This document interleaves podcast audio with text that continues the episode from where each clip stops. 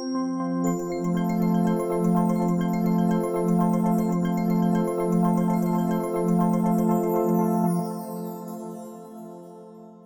Bienvenidas todas y todos a un nuevo capítulo de Inventario, el podcast de Chiapas Paralelo. Mi nombre es Andrés Domínguez, soy reportero de este portal informativo y junto con un gran equipo pues seguimos eh, ampliando eh, y confiados en seguir en esta eh, pues en este proyecto que tenemos que se llama Inventario de Podcast, un podcast que trata diversos temas culturales, coyunturales, medioambientales, sociales y uno que otro tema que de repente se escapa pero que se nos hace importantísimo escuchar. Cabe recordar que este podcast se puede ver escuchar se puede ver a través de www.youtube.com diagonal chiapas paralelo TV y se puede escuchar a través de Spotify, de Apple Podcast, de Google Podcast. Ahí pueden encontrar, eh, pues nada más pónganle Chiapas, pónganle podcast, pónganle inventario y seguramente les vamos a salir por ahí. Y pues siguiendo con esta, eh, pues con esta eh, serie de entrevistas que hemos hecho sobre diversos temas, el día de hoy vamos a hablar con un tema cultural, con un gran amigo. Eh, que creo que se nos hace muy importante que esté el día de hoy acá. Pues eh, eh, hablamos de Mr. H. Mr. H, ¿cómo estás el día de hoy? Preguntarte puntualmente, ¿cómo estás? Pues bien, amigo, bien, bien ahí, este, con mil cosas, pero bien, darnos tiempo para, para verte, porque hace mucho que no te veía. Sí, ¿no? Y también para, pues gracias por la invitación. No, imagínate. A ti por el tiempo, sabemos que eres un chavo súper ocupado, desde que te dije estaba súper confiado en decir, bueno, vamos pero tuviste muchas cosas que hacer, entonces eso como que me, se me hacía bien importante. Te presento de forma muy rápida, originario de San Lucas, eso es bien importante, por eso va a ser relevante. Eh, es un artista internacionalmente conocido y, súper cuate, ¿no? O sea, eh, eh, ha expuesto en Estados Unidos, Alemania, Guatemala, en Italia, Argentina, en Honduras ha hecho mucho trabajo comunitario, también que eso es bien importante desde que inició su carrera y por eso lo tenemos el día de hoy. Eh, entonces vamos a platicar sobre eso, justo sobre eh, el arte, la comunidad. Estábamos hablando de los podcasts, ¿no? Ah, de, hecho, ya nos estábamos echando un medio podcast, de este podcast antes de entrar, porque teníamos como cuestiones ahí bien, eh, bien, bien interesantes que decir. Pero para dar un poco idea y, contexto eh, sobre a las personas que te escuchan seguramente, tú descríbenos quién es Mr. H. Pues eh, ha sido como alguien que, yo digo, mi nombre es Carlos, eh, ha sido creo que alguien como un alter ego, también podría decirse, que, me ha dado muchas satisfacciones en cuestión a, lo laboral. En, en verdad creo que, o sea, dedicarme a las artes como tal, y no poner mi nombre en las firmas o en, en, los catálogos que me ha tocado algunas veces aparecer en algunos. Creo que esta onda de se remite un poco a mi niñez que veía la lucha libre con mi mamá. Uh. tiene ahí, unas ondas. Y cuando yo decidí como empezar a firmar obra, sí, porque recuerdo, mi mamá tiene algunos grabados cuando dice Carlos aún. Y luego como que... Carlos, y hay 15 mil Carlos, ¿no? Yo también me llamo Carlos. Ajá. Entonces, imagínate como que darle un algo así como un sobrenombre a eso mismo, incluso como destruyéndolo, pero también creando otra cosa donde haya más posibilidades de poder hacer como esta. Quizás también depende mucho ese nombre eh, a partir de que quise. bueno, siempre he admirado a los grafiteros. Me gusta mucho la street pero yo nunca pude hacer nada con nada. Entonces, creo que también hay en eso de los tags, de decir, pues se puede dar un poco desde, desde este eh, anonimato, si lo quieres ver, porque... Y está bien chido, por ejemplo, cuando he visto algunos catálogos que en lugar de que diga Carlos, dice Mr. H, es como, güey, y, está chido, o sea, no sé, eso... Y, eh, bueno, para mí eh, esa parte de mí es una de las cosas que más me ha ayudado como a, a sentir muchas y a, tratar cosas que, de manera personal son como eh, existencialistas, por así decirlo, dentro de mí.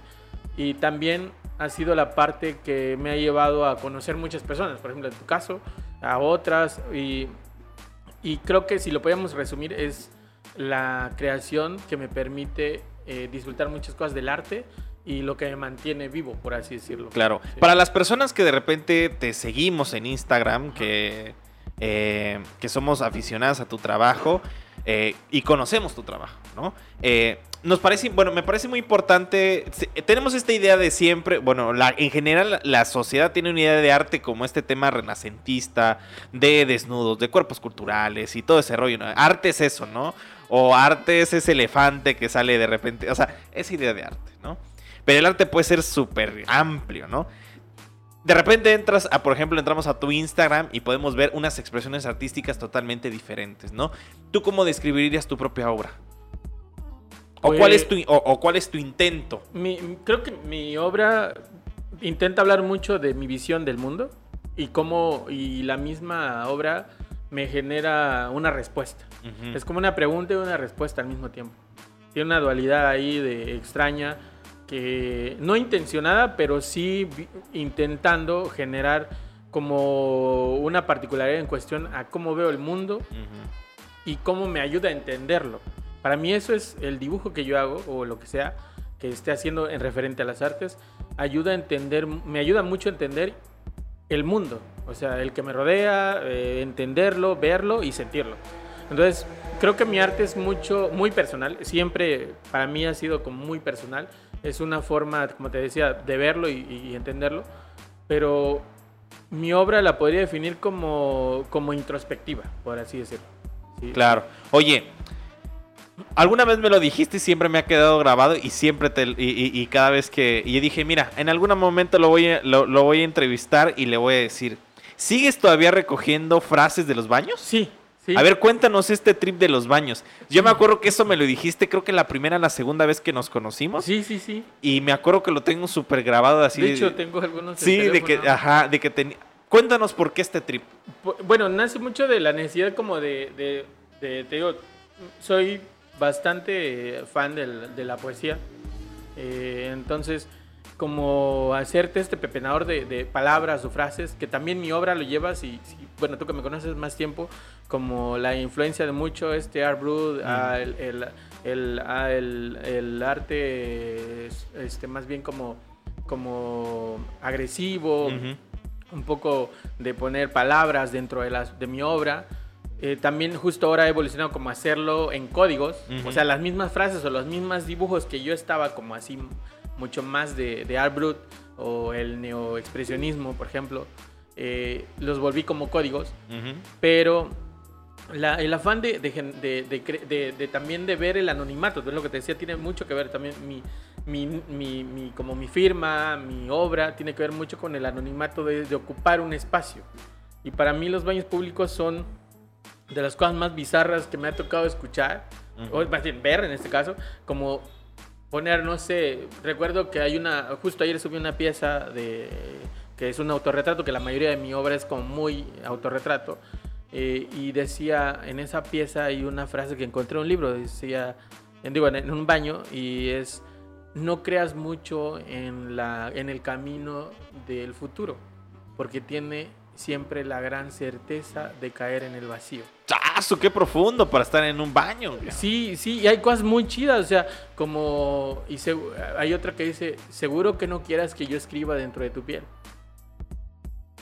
Y eso lo ve en un baño. Es, el que te digo, la primera está en un baño de la novena sur, del mercado, del, de los ancianos. Ajá. Y el otro está aquí en un lugar de un amigo que se llama Barrio, que está aquí en el Parque de la Marimba. Entonces, esa eh, como pequeño espacio apropiado por no sé quién, que se vuelve público al mismo tiempo. Porque, por ejemplo, no es como que yo lo haya hecho, lo hizo alguien más. Pero lo retomas y lo puedes resignificar agregándole más cosas. Porque también he escrito algunas, o sea, no todo es como de los baños, pero sí como frases muy puntuales. La verdad ha sido muy, muy. Y puntuales no solo en cuestión a lo que dices, que dices que está muy, muy, muy muy elaborado para que esté en un baño.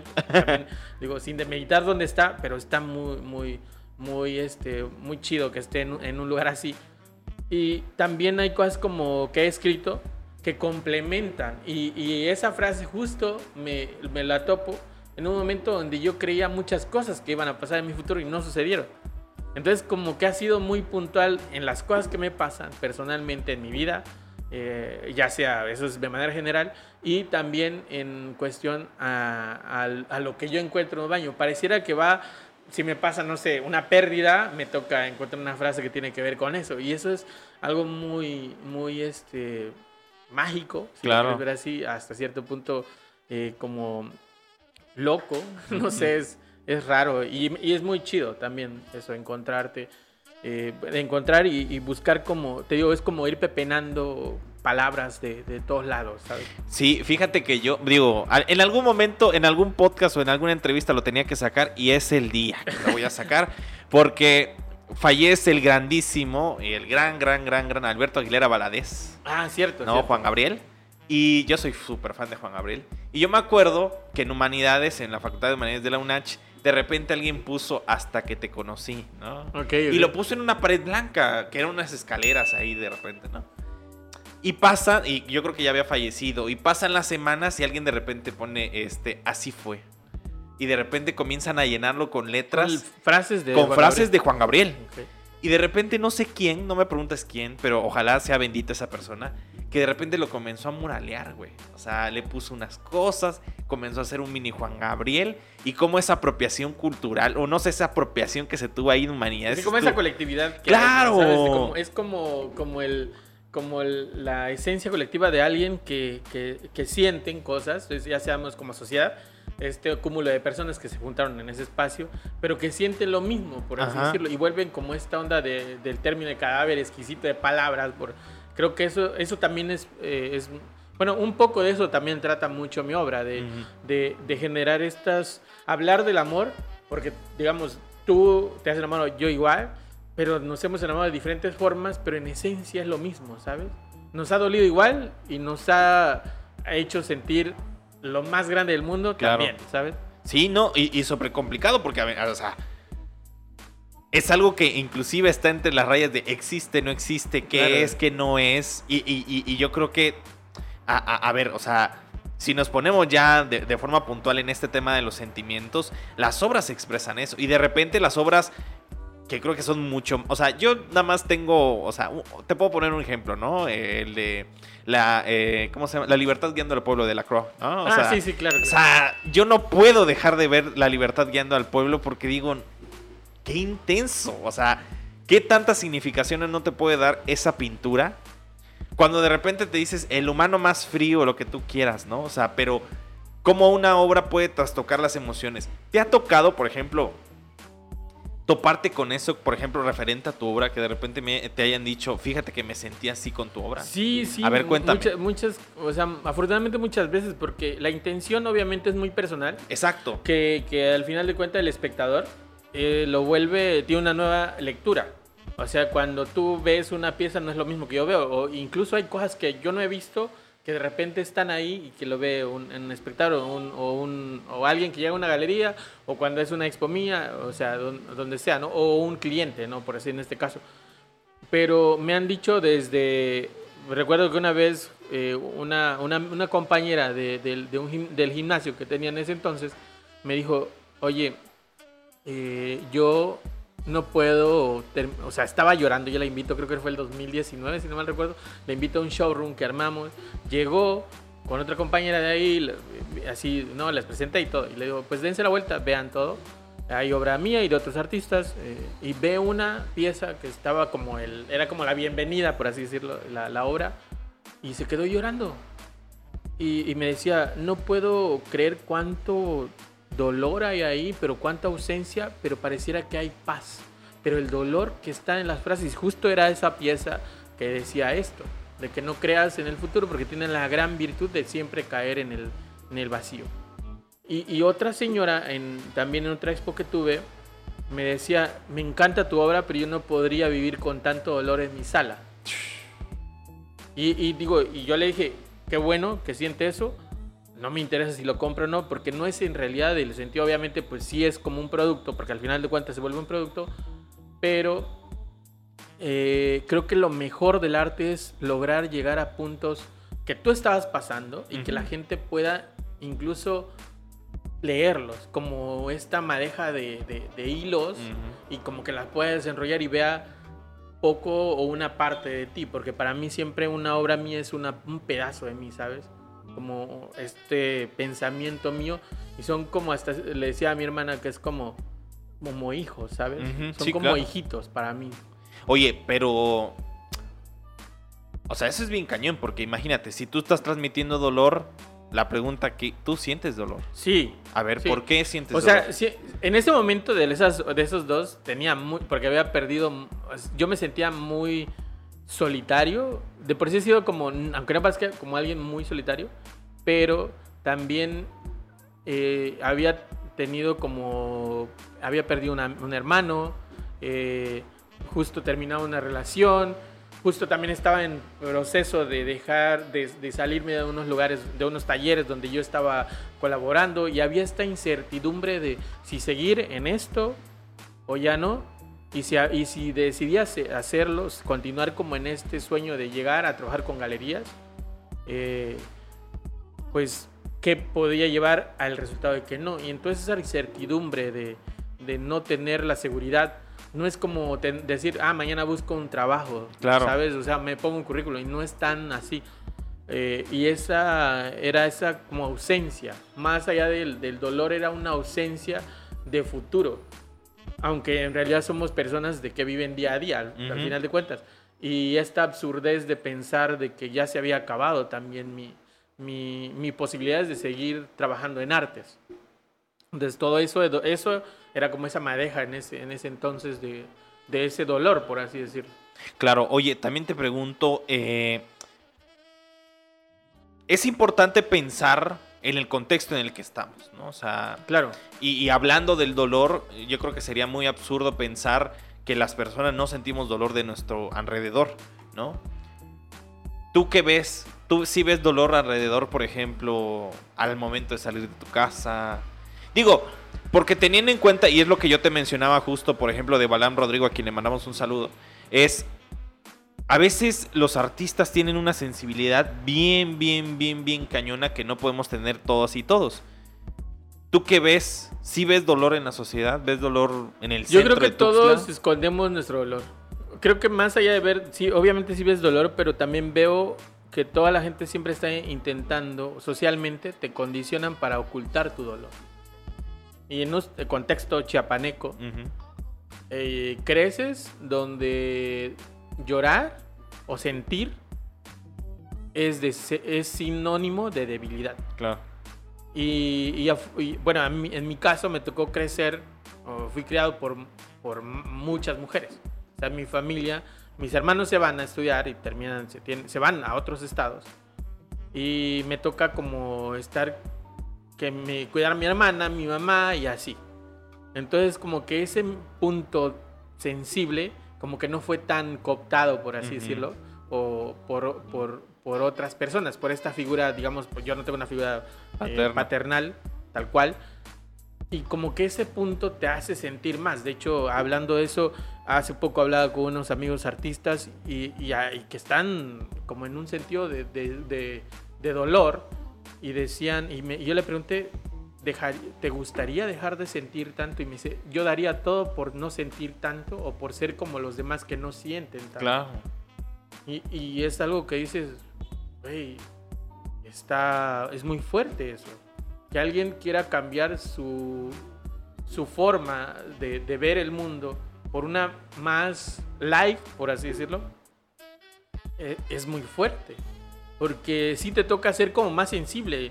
O sea, a mí me ha tocado así como sentir muchas cosas que, que dices, güey, ¿por qué no, no, yo siento demasiado esto? ¿Por qué hay veces que pareciera que otros siguen y mientras yo no puedo? ¿Cómo qué?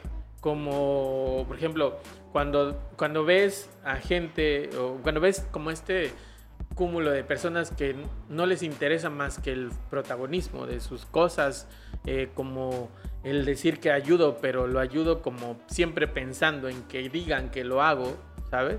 Como hago, no sé, voy y corto un árbol y tomo 25 mil fotos de que, bueno, salvo un árbol, en este salvo un árbol, le doy algo a alguien y tomo 25 fotos eh, para que los demás sepan, cuando en realidad eh, hacer cosas es solo hacerlas, cambiar y generar el, el como este agente de cambio, ser un Ujú. agente de cambio que pueda no vivir de los likes, sino vivir más en paz y como generar eh, un cambio en, otra persona. Por ejemplo, yo antes creía que, que el impacto debería ser así, masivo.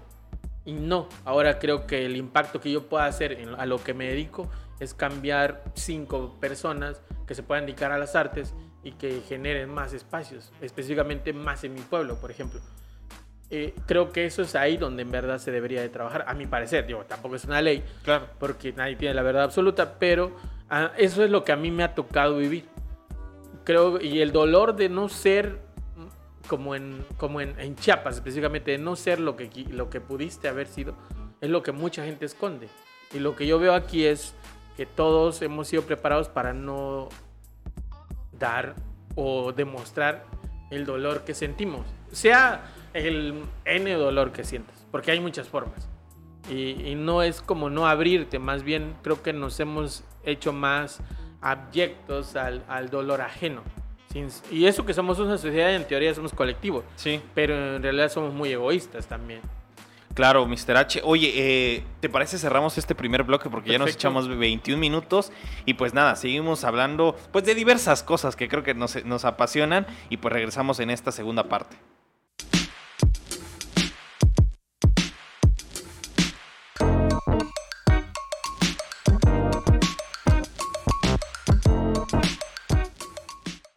Y regresamos en este segundo bloque hablando con Mr. H de super temas. Oye, primero te pregunto, y, y, creo que se me hacía bien profundo lo que me estabas mencionando de ese rato antes de entrar, es el tema de la migración, ¿no? El tema de la migración. Tú migras, de, o sea, ¿cómo desarrollas este rollo de las sensibilidades, de la enajenación, este tema? Porque tú vienes de San Lucas a estudiar artes a la capital, digo.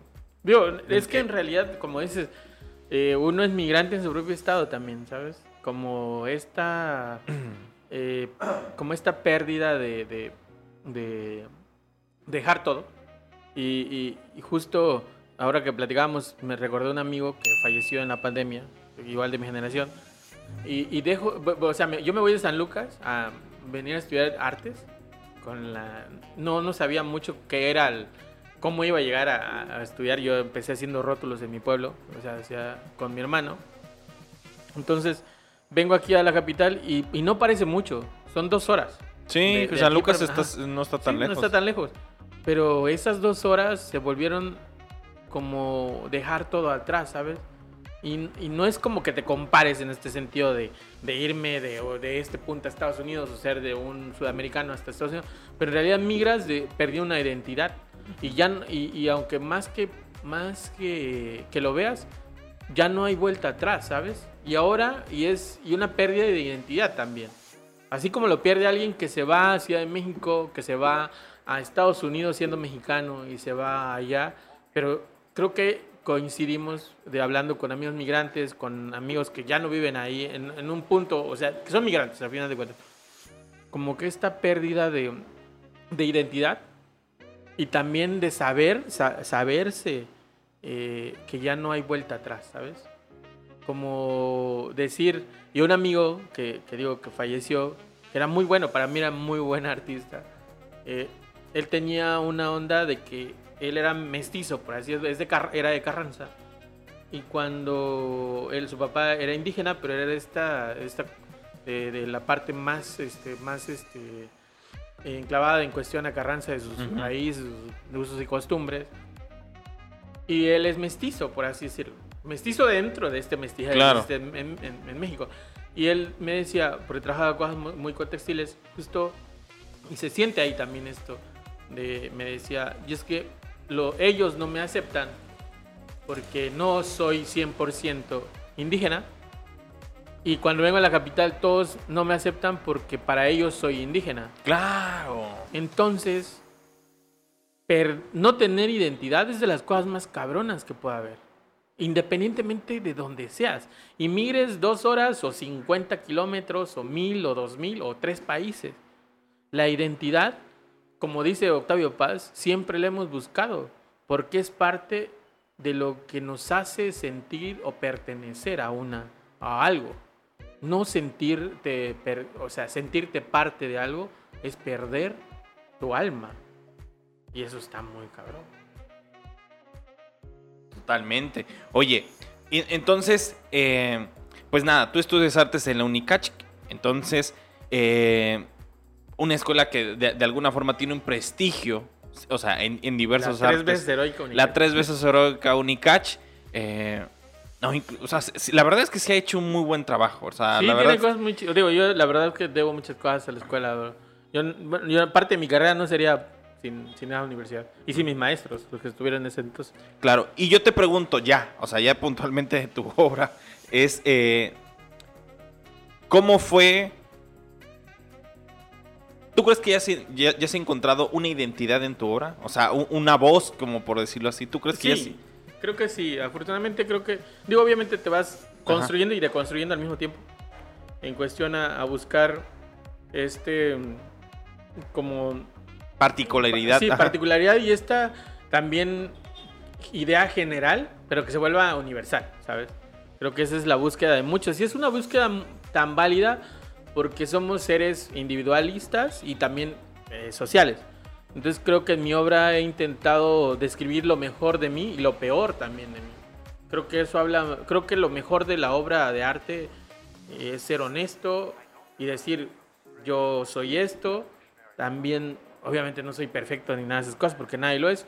Y, y uno intenta hacer de la mejor forma posible las cosas. No significa que estén bien, pero pues lo intenta hacer, ¿no?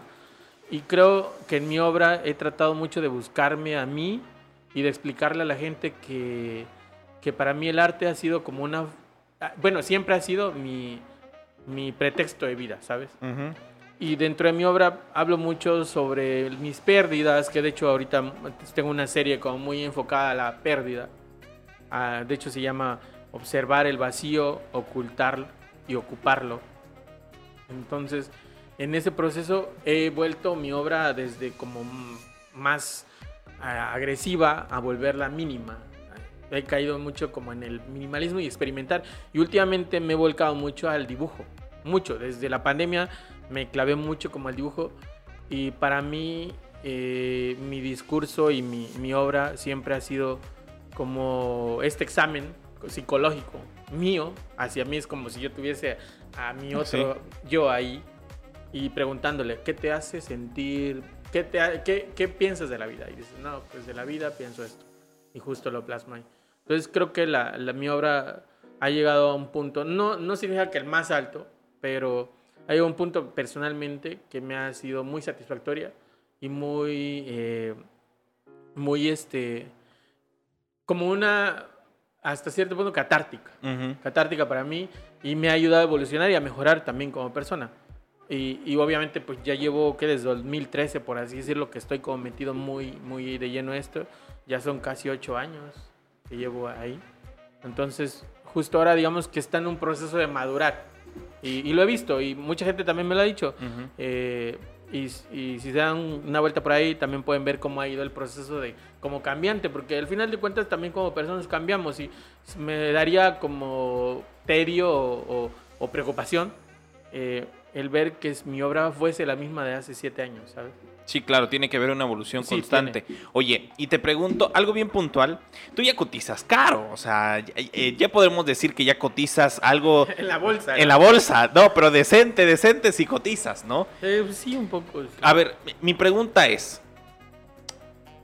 ¿cómo llegas a cotizar ya de forma, no sé, yo, yo quiero decir profesional porque ya vives de eso? O sea, Sí, una obra, o sea, una obra de cuates, yo, yo tengo cuates artistas y de repente me dicen, oye, te lo voy a dar más barato porque eres compa, ¿no? Y, y- y dices, bueno, no, no está, pero para mi bolsillo dices, ah, bueno, no, cinco mil pesos dices, "Oh", ¿sabe?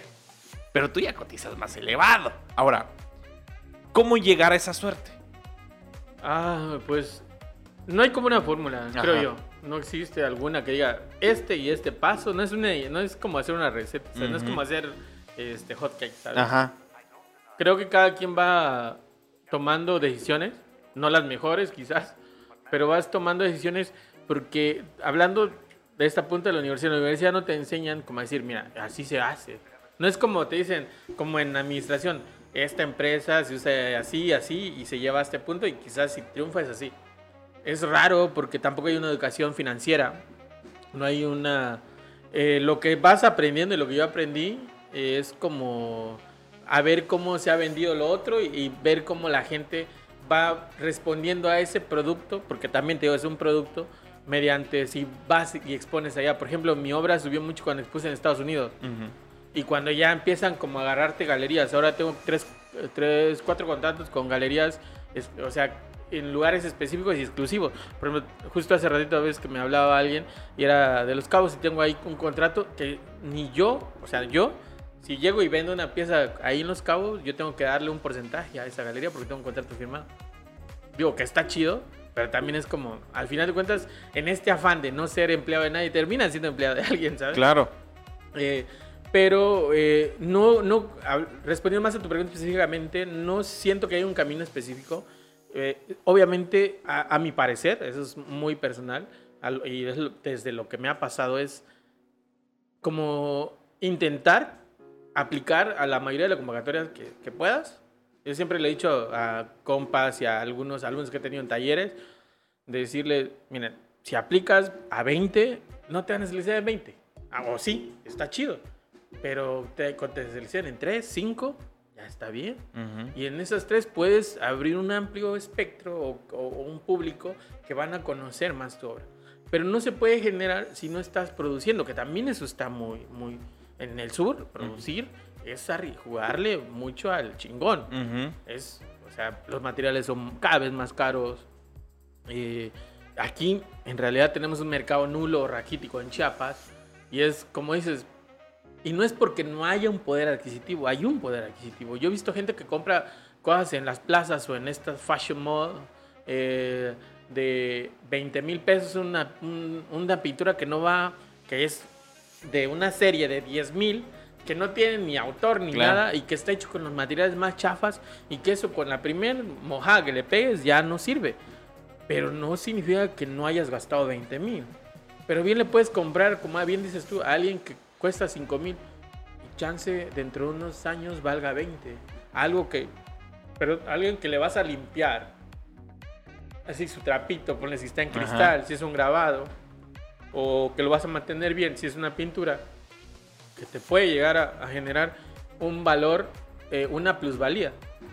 Porque no es como un coche, pues no necesita que le metas más. O sea, ya lo tienes, lo cuelgas, mientras no se rompan, te lo roban, lo regalan, lo que sea. Puedes tener un bien ahí con una plusvalía. Ujú. Y como esta visión de poder, de una inversión, yo siempre se lo he dicho así a mucha gente. O sea, véelo como una inversión. Si apuestas 20 mil en una obra de, de- de ahí de las plazas, cómprale a tres artistas de Chiapas de 3 mil pesos y ya generas un mercado. Pero no estamos educados para apreciar eso Claro. ni, ni contemplar. Y mucha gente le regatea. O sea, yo empecé vendiendo con varios amigos, que de hecho uno de ellos estuvo haciendo uno de los grabados, estos gigantes ahorita en, Joyumayo, Ujú. que nosotros hicimos, eh, creo, no sé, no recuerdo bien si él estuvo, pero en la universidad hicimos eso también con una planadora, ahí en el taller de grabado, se imprimieron varios grabados así. Y verlo chido me recordó a la escuela y también dije, ah, qué chingón. Yo no pude participar esta vez, pero que la siguiente sí. Y ver que por ejemplo a él también ya empieza a hacer otras cosas o, o que generas otro espacio y que hay oportunidad para ya por lo menos antes era impensado eso.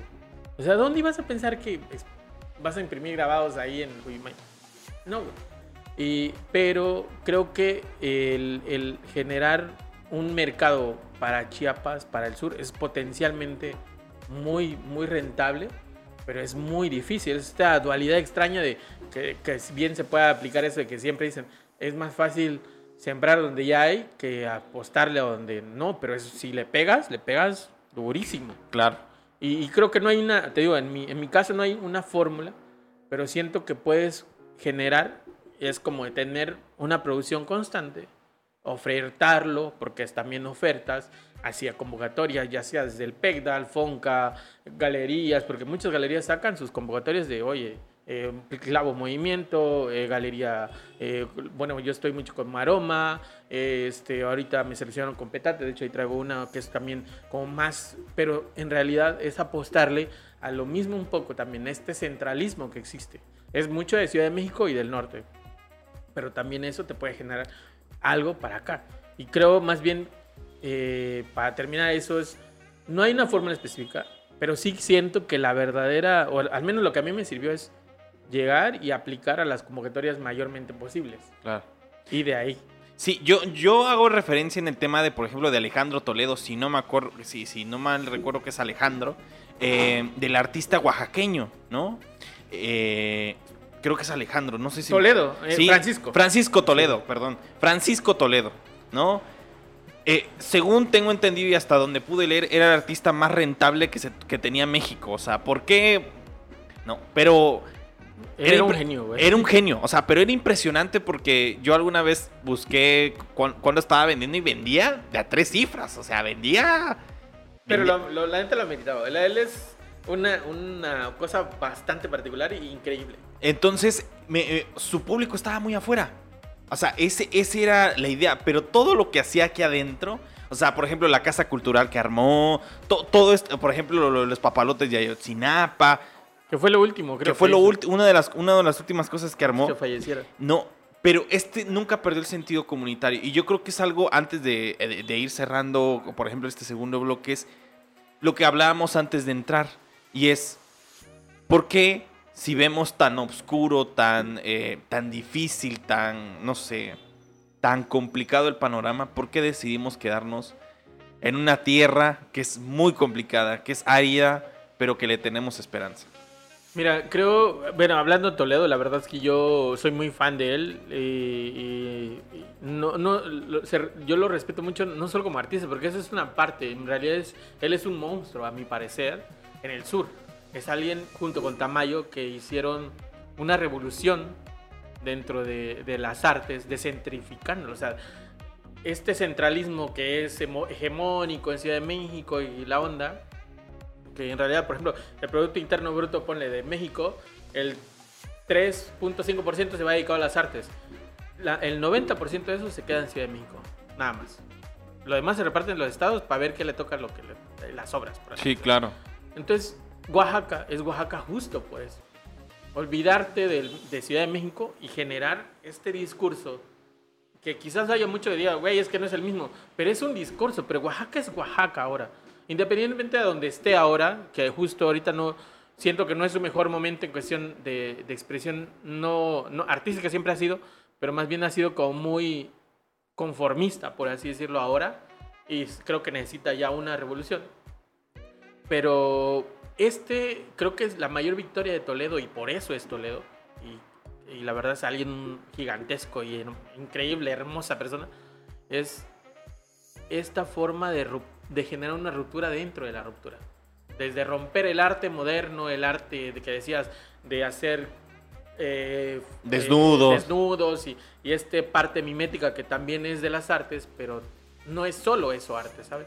Decirle a otras cosas, desde hablar desde tu perspectiva como muy, muy de local y volverlo universal. Entonces, creo que eso es una de las cosas más importantes dentro del, del arte oaxaqueño y del sur, porque Oaxaca ahora se cocina aparte. Claro. No, ahora vas a Oaxaca y es Oaxaca. No es Chiapas en el sur, solo es, o sea, Ciudad de México voltea a ver a Oaxaca, no a los otros estados, ni a Mérida, que es, tiene un poder adquisitivo alto, pero no es alguien que sea de, oigan, yo que diga, pum, ponga la mano sobre la mesa. No es así, Oaxaca sí. Y ha sido por este proceso de, de- irte, pero también de crear cosas aquí. Justo lo que te digo, yo soy un fiel creyente de eso. Eh, y dentro de mi proceso ha sido como irme, o como irme sin, sin irme, por así decirlo. Y empezar a, a- invertir aquí, a generar cosas aquí. No y intentando eh, ser Toledo, porque eso es imposible, sino replicar ciertas ideas de ellos. Sí. Porque, como te decía, creo que es mucho más fácil irte a Ciudad de México y vivir o en Monterrey o en Ciudad de México, o Guadalajara, que ahora hay un auge muy grande en Guadalajara, que quedarte donde nadie le ha apostado. Y creo yo más en ese punto, en apostarle aquí, a Chiapas. No sé si me alcance la vida, ni siquiera soy salvador de nada. Solo creo en que podemos hacer, y, y si nos juntáramos más los artistas que somos de acá, en- y dejáramos más el ego atrás, podría ser alguien, algo muy chingón. Generar espacios, o sea, Intervenciones. ajá, así, o, o comprar un lugar, eh, crear un lugar, construir un lugar para las artes. No para tu ego, no para tu nombre, sino para los demás. Para que al que venga no le toque vender de a 50 o no comer por apostarle a producir o no tener para renta o definitivamente dejar las artes porque no dejan. Creo que eso es mucho más importante que el ego, güey. Y si se dejara eso atrás, seríamos mucho más productivos y mucho más beneficiosos. Como no ver de inmediato, sino ver a futuro. Sin decir, es que quiero que se llame aquí este como yo. No, que sea, no sé, el lugar de las artes de Chiapas. Y eso, el tiempo se va a encargar de poner a todos en su lugar. Y eso es chido, ¿sabes? Creo, que, creo más en eso, en, en ese sentido pero es muy difícil a veces aquí en Chiapas. Sí, definitivamente, no. Y, y, parece, parezco disco rayado, pero sí, yo creo que a México sí le falta, bueno, en general, o sea, a México le faltan un chingo de oportunidades nuevamente, o sea, y lo mencionábamos en el último capítulo, ¿no? Como una oportunidad, como un, un aliciente puede cambiar totalmente tu vida, ¿no? Estaba, por ejemplo, viendo hace poco y digo para cerrar ya este, eh, eh, eh, este, esta parte, es, por ejemplo, en San Cristóbal, lo de la Casa de la Cultura Norte, por ejemplo, que me invitaron a, reportear, por ejemplo, cómo lo estaban aperturando y cómo la zona norte ha sido cooptada por, por, el, por el narcomenudeo, por estos grupos, y, digo, de eso podemos hablar mucho. Pero lo que a, la reflexión interna que llegué es cómo este espacio es el único que, se le, que le tiene respeto a la comunidad. O sea, la comunidad es como lo decir, en la Casa de la Cultura no. Y, la gente, y, me decían a los chicos que pude entrevistar, decían, es que si mucha gente se diera cuenta que las artes también te pueden ayudar. Salvan. Ajá. A, a, desfogar esos sentimientos de enojo, esos sentimientos que tenemos. Seguramente podríamos cambiar muchas cosas, ¿no? Pero entonces cerramos este segundo, eh, esta segunda parte, si te parece, Mr. H, para regresar y terminar con este humilde podcast.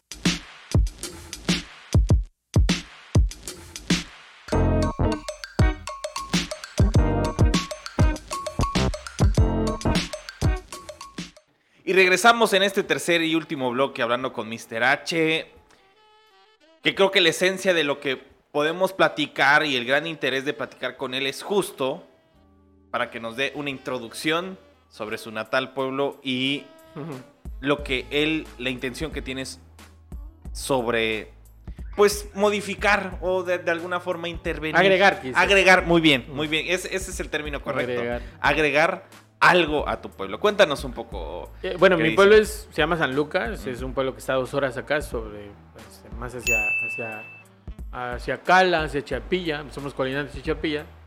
Y es un pueblo bastante interesante porque tiene muchas bellezas naturales, la verdad. Tiene pirámides, tiene ahí unas construcciones, bueno, unas construcciones mesoamericanas ahí bastante eh, grandes, no, de, no, no, no aún, este, digamos, descubiertas, solo están como de superficie. Y pues es un pueblo donde brilla mucho la, la, música de viento, que yo aprendí a tocar el clarinete a los 6 años, 7 años, por eso. Y, y, bueno, tiene dos, tres personajes ilustres. a ver, mi, mi, maestro de música, que era don Juan López Zúñiga, eh, un, el abuelo de un primo que se llama este, maestro Luis Penagos, si no me recuerdo, y uno de mis bisabuelos, si no me recuerdo. Pero ninguno ha sido como enfocada, solo uno que era músico. Y en mi familia no ha sido como la grande arte, más bien yo vengo de, familia campesina, donde sembramos maíz, de, tenemos uso de razón y que podemos agarrar el asadón y, y, la barreta que le llamamos allá. Este, pero pues el pueblo es muy bonito, que la verdad los invito a que vayan a visitarlo. Ahora cae más gente porque hicieron un centro ahí ecoturístico bastante bueno y con el presidente. Y es muy bueno. Justo por ahí, hablando de eso, por ahí compré un, terreno para hacer una, casa de las artes. Que obviamente no va a llevar mi nombre porque te digo... este, pero... la, primera encomienda es que no lleve mi nombre. Sí, y fíjate, bueno, hablando de eso, también hay una cosa que ando haciendo de cerveza ahí. Ando haciendo cerveza artesanal para quien si quiere comprarme. Ya Imagínate. Sí, sí, desde ahí del manantial del pueblo. Y con frutos de ahí. De... La verdad ha estado chido. Ahí los voy a traer, se me olvidó traer hoy. Excelente, excelente. Pero sí es un proceso eso. Pero te digo, mi pueblo se da mucho como, el, como la onda de cultivar maíz, vender como lo básico del pueblo, vender ganados y eso. Pero su esencia es ser, ser eh, agricultor.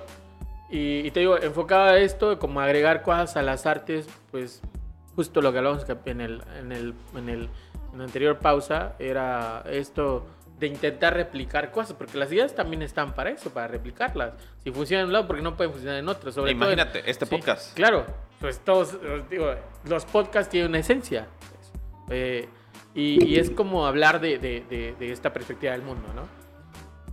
Pero hablando de eso intentando, porque te digo, siendo fan, porque uno crece siendo, mi obra está influenciada por, por Basquiat, por, por Dufet, y uno no puede, como que uno llega al mundo sin saber nada y va agarrando cosas que le interesan y se vuelve un cadáver de otros pensamientos y se genera así.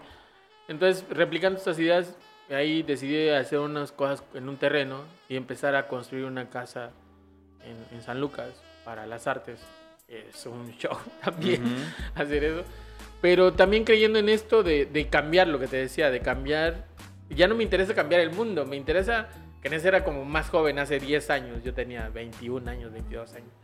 Eh, ahora es como cambiar dos, tres perspectivas, porque a mí, la verdad, me ha ayudado como ver las artes y entenderla, te da una perspectiva bien, bien cabrona del mundo, te da otra lectura del mundo. Y si yo le puedo hacer eso a dos, tres personas, como en el sentido de que vean con otros ojos, desde, desde esta sensación de, de la sociedad sanluqueña, por decirlo, como, que los, como esta especie de abducción alienígena, Claro. que los lleve a otras ideas, me parece muy bien. Sobre todo como, como decía, como, no sé, en la película esta de, de, de Odisea en el espacio, donde cae una barra Ujú. y le empiezan a tirar eh, las, eh, así como algo extraño, a tirarlo porque es extraño. No es nuevo esa idea, pero ahí sí puede funcionar porque es extraña. Entonces para mí funciona así. O sea, no es algo, no es la primera vez que se construye un espacio. Ya lo han hecho muchas personas, pero para mi pueblo sí. Entonces me interesa eso. Como romper ese punto donde digan, no en, mi, en mi pueblo no existe una casa de cultura. Entonces romper esa visión de, de qué puedes dar, qué puedes generar. Y pues te digo, a raíz de eso empecé como a construir con ayuda de muchos amigos también eh, un espacio para artes en mi pueblo. ¿Por qué en mi pueblo? Porque de ahí soy, porque pues puedo, ¿no? Claro, y porque ahí está el terreno. Oye, eh, te, te- te pregunto algo bien profundo e interesante. ¿Tú qué identificas en esa juventud, en esos niños, niñas y adolescentes de San Lucas? ¿Tú qué identificas en ellos? Pues en toda la banda... po- porque, a ver, porque tú te desprendes también de ahí, Sí, los claro, conoces muy bien, ¿no? Inclusive nosotros, por ejemplo, yo que siempre soy del barrio Bravo de la Albania, que siempre lo estoy replicando mi Albania, pues no es el mismo el que vive en la Albania que el que vive en las granjas. Y, No, claro. y- y estamos a 25, 20 minutos, o sea, Pero es diferente, pero es esa onda que decíamos de identidad. ¿no? exacto. Eh, Entonces, ¿tú, ¿tú cómo identificas, o sea, a ciencia cierta, a estos jóvenes sanluqueños? Pues mira, bueno, lo que he visto es una, obviamente también es una preocupación muy sobre, sobre que también el mundo te lo, te lo puede estar como más cerca ahora con esto, como un teléfono, también puede estar más cerca y también más eh, falso, por así decirlo. Las redes también te generan este espacio de donde puede ser como algo que no eres, ¿sabes? Como esta dualidad extraña. Siempre veo como los humanos siempre decimos como dualidad. Creo que todos los humanos deberíamos ser Géminis, güey. No, no, Capricornio, todos somos Géminis. Entonces, creo que identificando cosas que son necesarias a mi parecer, porque uno, uno se vuelve hasta cierto punto tajante y, y fascista en, en ideas, porque dices, esto es lo que necesita y yo lo puedo hacer. Es, el ego nunca se va a ir, quizás tienes que controlarlo un poco, pero no está, nunca se va. Entonces creo que identificando las cosas de, de la juventud de mi pueblo, lo, y- lo que más se ha alejado es la cultura. Y es preocupante porque yo recuerdo que cuando yo era niño, y, y- y siempre todas las cosas con que inicia un cambio es cuando... Recuerdo que cuando era niño. Sí, ¿no? es, es- es como que la frase clásico. inicial, ¿no? Sí, siempre es clásico. Pero volviendo a este, a este cliché, yo iba a clases de música gratis. Yo iba a clubes de lectura gratis. Y ahora no existe nada de eso. Y, y y he visto una... Ahí en San Lucas. Sí, sí, sí. De hecho, eh, eh, el, el año pasado me tocó que entrevistaran con la red de bibliotecas públicas, justo porque yo pertenecía al club de lectura, sin saberlo obviamente en ese entonces, de niño, a la red nacional de bibliotecas públicas. Y en la biblioteca que existía en mi pueblo se llamaba Amado Nervo, uno de los poetas más importantes de Latinoamérica también. Entonces, eh, y esa como forma de conocer el mundo desde la visión creativa se ha ido perdiendo en mi pueblo. Entonces, lo que he querido hacer es como rescatarlo. Y ahora han introducido cosas como desde el teléfono, que también puede ser recreativo si lo llevas como bien encaminado, pero se han introducido muchas drogas.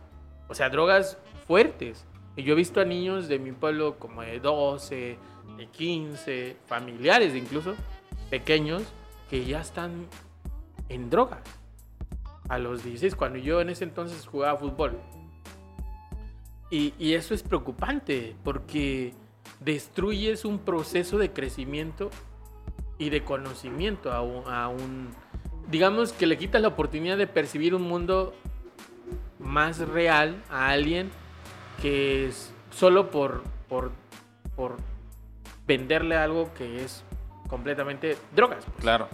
Entonces, cortar eso se me hace las cosas más viles del mundo. Cortar eh, la posibilidad de que alguien pueda irse de ahí pueda ver otras cosas, pueda platicar con otras personas, incluso conocer otras personas de otros países, se me hace muy vil.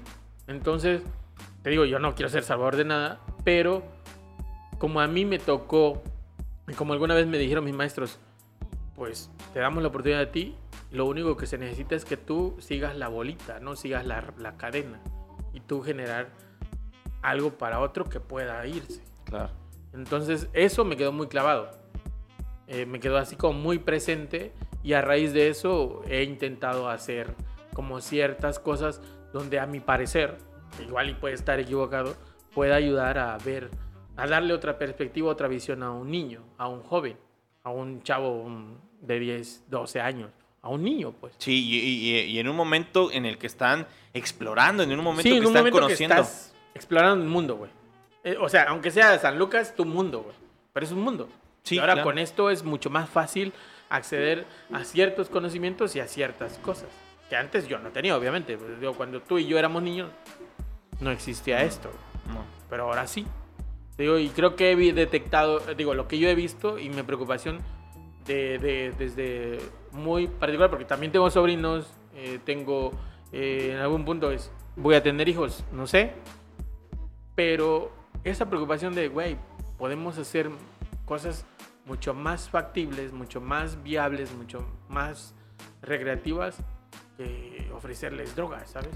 Y todos somos culpables de eso también, no es como que diga yo, todos hemos sido culpables de que la red de drogas, de una u otra forma, la corrupción se ha extendido porque también nosotros hemos ayudado a eso. Entonces, creo que ahí es donde yo he tratado de luchar, por así mi nicho de, de lucha se ha vuelto ahí. Claro. Se ha volcado hacia entender y dar una oportunidad de más, más este, creativa a las personas, bueno, a la, juventud sanluqueña, por así Claro. Yo, yo te agrego nada más y, te pregunto inmediatamente otra cosa, es... Eh, yo, yo, inicio las clases que, que doy, afortunadamente, diciendo, en Chiapas, el 14.4% de toda la población juvenil accede a la universidad. Es, decir, preocupante. El, es decir, menos de dos, o sea, menos de dos de cada ocho personas van a acceder a la universidad. Entonces, la universidad es un super privilegio. Ahora, teniendo en cuenta que la universidad no te garantiza. La educación es un privilegio. Ajá, exacto. No te garantiza que triunfes o que tengas dinero porque no lo, ha, no lo es imagínate qué tan fácil, y bueno, hablando ya del tema de drogas, por ejemplo, qué tan fácil se ha apoderado estos grupos que tienen ese poder adquisitivo, que tienen ese, e, ese dinero fácil, por decirlo así. Y que al final le cuentas a estos chicos y que tuvimos un testimonio bien cañón de decir, bueno, yo no tengo nada y quiero tenerlo todo. ¿Y por qué no tenerlo todo? ¿No? pero no hay este proceso de reflexión, ¿no? Y, te mencionaba ahora, por ejemplo, la Casa de la Cultura de, la zona norte de San Cristóbal, de las casas que está haciendo este proceso. Ahora, para cerrar, ¿cuándo piensas inaugurarla? ¿Cómo, o sea, ¿cómo has pensado? ese, ese, eh, ese, es un, o sea, Bueno, te dejo continuar, pero... No, no, no, no, no. O sea, en, en ese aspecto voy. O sea, ¿cuándo piensas inaugurarla? ¿Tienes algún prospecto de día, de fecha, de mes? Eh, En teoría, la verdad, quería inaugurarla este año, en diciembre, en mi cumpleaños. Digo, ya, hablando un poco del ego. Ajá. Porque al final de cuentas, pues, te digo, así es. Pero no, no, no creo que se pueda. eh, porque al final de cuentas, yo estoy como. Este, Sí, metiéndole sí, dinero, ¿no? Sí. Ha sido bastante. No es como que gane la millonada, pero pues sí es. Ya No, ves, imagínate- construir, construir es, un, es bastante caro. Imagínate, aquí tenemos dos buenos testigos. Sí. Ah, Que, que- que llevamos, eh, bueno, lo, lo que lleva el podcast, más o menos lo que lleva el podcast, nos llevamos quejando de decir que estamos construyendo ambos, ¿no? Entonces estamos... Tú también estás construyendo? Sí, Ah, bueno, chido. terminé. Hasta lo que pude, como diría mi mamá. Entonces ayer justo estábamos hablando de, no, pues no te compres ese refrigerador porque ya, o sea, y, y dilemas así de que, bueno, ya viene diciembre hasta que llegue el aguinaldo, ¿no? Entonces, en, en ese tipo de cuestiones. Pero y bueno, hablando de refrigerador, yo cambié un refrigerador, una estufa y una lavadora por un dibujo mío. imagínate. Eso es como chistoso, pero está chido también. Y. Bueno, dejando ese paréntesis. Eh, eh, bueno, eh, eso, eso quiere, eso identifica, la, eh, bueno, identifica cuándo estás cotizando. dicho sea de paso. Dicho sea de paso, nada para agregar. Pero, pero también es raro, ¿no? Pero bueno, te digo, no hay, yo creo que el próximo verano, o sea, todo, te digo, o sea, han sido como gastos y, y luego también la inflación no ayudó mucho. No, verdad, o sea, ¿no? un bulto de cemento, Sí, Padre sí, Santo. Sí, sí, sí, sí, la verdad. Carísimo. Yo no, yo no estoy usando tantos cementos, más bien como eh, diseñamos la casa como un adobe. Ajá. Entonces, Uy, buenísimo. Sí, sí, por el calor, porque digo, no hace tanto calor en mi pueblo, pero sí tiene su golpecito de repente, en verano, que, pero está cerca el manantial, entonces te puedes echar. Y luego también, digo, le jugamos como al diseño y a esto de, de hacer cosas de con un arquitecto bien, bien chido que es amigo mío. Y, y él me ayuda a diseñarlo, pero la verdad sí, con- o sea, uno lo ve bonito el dibujo, pues diría ahí, pero construirlo sí está medio, medio poderoso y fuerte. Yo espero que el próximo verano ya se inaugure. eh, afortunadamente-